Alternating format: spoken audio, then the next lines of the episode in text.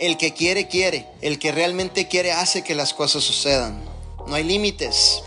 Y si realmente yo te voy a decir algo, hay etapas en mi vida en donde realmente me reto yo mismo a hacer cosas. Realmente y probar mi liderazgo para saber que estoy comprometido con las personas. Estamos en nuestros mejores tiempos. Vamos a hacer que realmente las cosas sucedan. Sí o sí. Aquí no hay nos. Es sí o sí. Un líder, un emprendedor, una persona comprometida, su pensamiento es, estoy en el nivel más alto de compromiso, haré lo que sea necesario, sí o sí voy a avanzar, sí o sí voy a seguir tocando familias, sí o sí voy a ir por esas personas. Hay mucha gente, mi líder, inclusive sal de tu casa, toca la puerta al vecino y pregúntale, ¿cómo andas vecino por ahí? Me dijeron por ahí que te sobraba el dinero.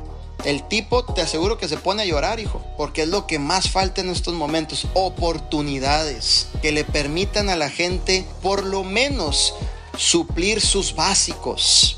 Si tú te comprometes con la visión, sigues adelante, tendrás excelentes resultados. El resultado que tú tengas está proporcionado en el compromiso que tú le pongas al proyecto.